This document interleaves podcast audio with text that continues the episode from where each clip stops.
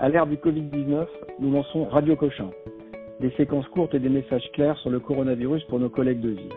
Je suis le docteur Vincent Mallet, médecin à Cochin, professeur à l'Université de Paris et je parle avec le professeur Bertrand Doucet, chef du service de chirurgie générale de Cochin. Professeur Doucet, est-ce que vous pouvez nous expliquer la situation dans votre service? Je dirige le service de chirurgie digestive et pathologie endocrinienne de l'hôpital Cochin qui comporte habituellement 47 lits transformés depuis le début de la crise en un service de 33 lits puisque nous ne mettons des patients qu'en chambre seule ou en chambre double transformés en chambre seule.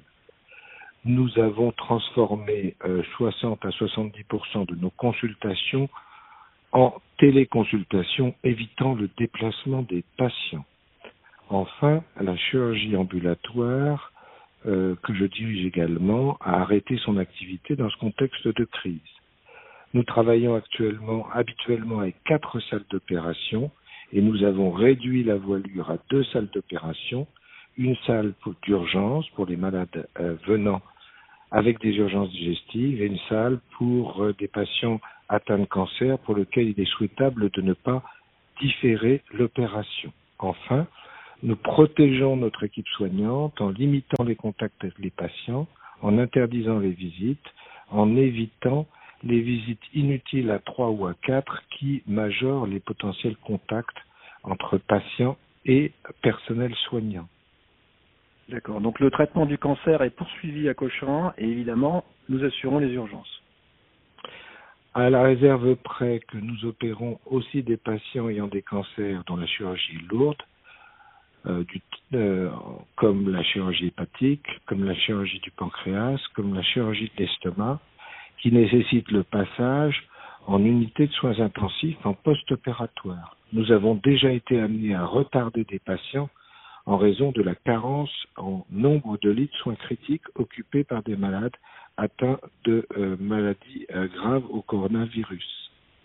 D'accord, donc c'est vrai qu'actuellement l'hôpital public monte en charge. Très bien.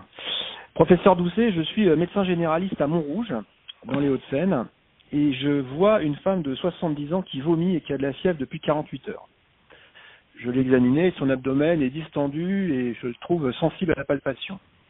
J'ai entendu dire que l'infection par le Covid-19 pouvait se révéler par des symptômes abdominaux, notamment chez les personnes âgées.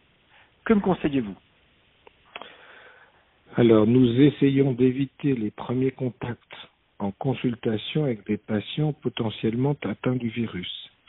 Le tableau sommaire présenté évoque soit la possibilité d'une maladie à coronavirus déclenchée, euh, révélée par des symptômes digestifs, ou la survenue d'une occlusion intestinale aiguë sur. Nous accueillons les urgences. La bonne pratique est de passer par les urgences chirurgicales de Cochin, ou en collaboration avec les urgentistes, nous allons envisager un dépistage Covid pour cette patiente. Nous allons la voir sur le plan chirurgical. Si elle est Covid moins et si elle a une occlusion, nous allons prendre dans le service et l'opérer si elle en a besoin. Si en revanche elle est Covid plus, nous avons sanctuarisé une unité d'opérer Covid plus à Cochin pour ne pas, pour pouvoir faire face aux urgences chirurgicales digestives chez les patients contaminés.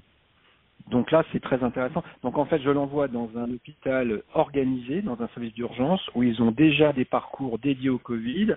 La patiente va être testée et le parcours va être différent en fonction du résultat euh, du test. Et elle sera prise en charge chirurgicalement si besoin dans tous les cas.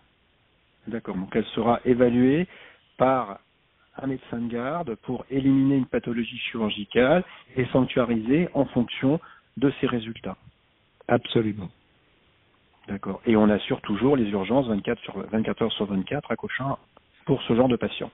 Avec une équipe de garde 24-24, une équipe d'anesthésie de garde et euh, évidemment euh, euh, une salle d'opération d'urgence qui fonctionne 24 heures sur 24. Très bien. Bah, écoutez, c'est très rassurant. Voulez-vous insister sur un message particulier pour ce cas? Toute patiente où tout patient suspect d'infection Covid avec une urgence chirurgicale doit dans le doute transiter par les urgences, euh, un service d'accueil des urgences en premier. toujours passer par un service d'urgence pour être dépisté et ensuite euh, sanctuarisé en fonction des résultats pour éviter la transmission nosocomiale du virus, du coronavirus. On sait qu'elle était très prévalente en Chine. Écoutez, professeur Doucet, merci beaucoup pour ces messages extrêmement clairs et on ne manquera pas de, vous rappeler pour prendre un petit peu la température dans les semaines qui viennent. On vous souhaite bon courage et euh, merci d'assurer les urgences.